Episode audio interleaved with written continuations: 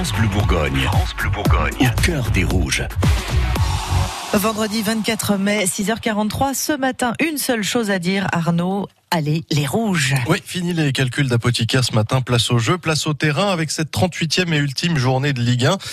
On a tout dit hein, sur les chances euh, très minces de voir le DFCO se maintenir dans l'élite, mais c'est le football, tout peut arriver. Alors oui, ce matin et jusqu'à ce soir, 23h, on est tous derrière les rouges, on croise les doigts, on allume des cierges, on serre bien fort les fesses, on fait ce que vous voulez, mais on garde espoir. Et comme dirait l'autre, c'est à la fin de la foire que l'on comptera les bouts. Très bien, bon.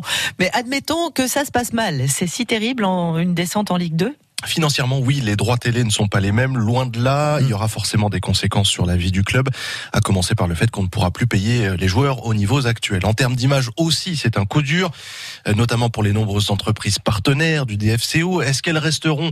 Oui, sans doute, mais est-ce qu'elles maintiendront leur engagement financier au même niveau? Ouais, Ça, c'est beaucoup moins sûr. Mais une descente en Ligue 2, si on veut voir les choses positivement, c'est aussi l'occasion pour un club de se retourner, de regarder un peu dans le rétro, de voir les erreurs éventuelles qui ont mené au fiasco.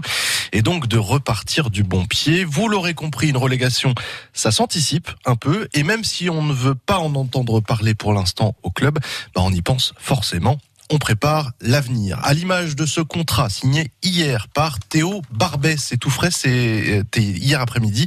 Théo Barbet, c'est un défenseur de 18 ans seulement, pensionnaire du centre de formation dijonnais, régulièrement appelé en équipe de France chez les jeunes. C'est son tout premier contrat en professionnel. Et Ligue 1 ou Ligue 2 la saison prochaine, bah, il sera là.